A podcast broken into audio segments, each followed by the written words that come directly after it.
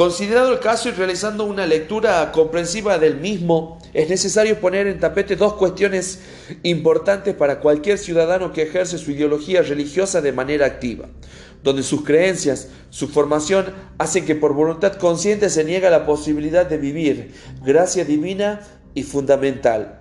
Ante esta situación, que es analizable desde diferentes aristas, porque estamos hablando del derecho de vivir, de la responsabilidad y el juramento médico de preservar la vida del paciente, por sobre todo de nuestra Constitución Nacional, que contemple las leyes que organizan el Estado argentino.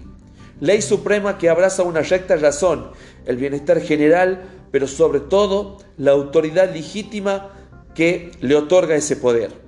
Sabemos que nuestra Constitución Nacional es el régimen básico de los derechos y libertades del ciudadano, más allá que en muchas ocasiones es vulnerada por la falta de ética y moral profesional o por los políticos de estados. Pero el interrogante es, ¿cuál es la polémica? Justamente esta, si bien hay que aceptar las convicciones religiosas, las mismas ceden ante tratados internacionales que son ley para nosotros y preservar la vida y los derechos esenciales de las personas es primordial.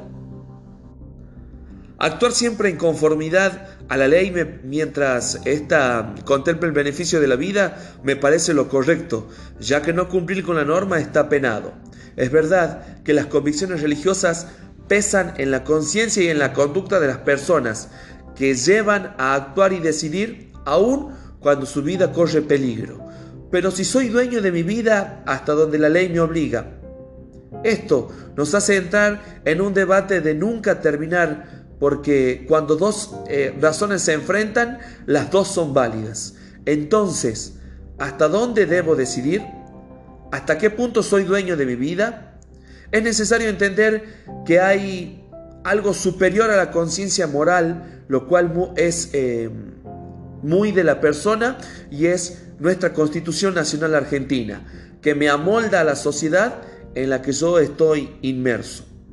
¿Cuántas cosas cambiarían eh, si esto se respetara tal cual? ¿sí? Si esta constitución se respetara tal cual. ¿Cuántos casos menos de corrupción tendríamos en nuestro país? Es importante también saber que al límite lo marca la constitución. El límite es la ley suprema.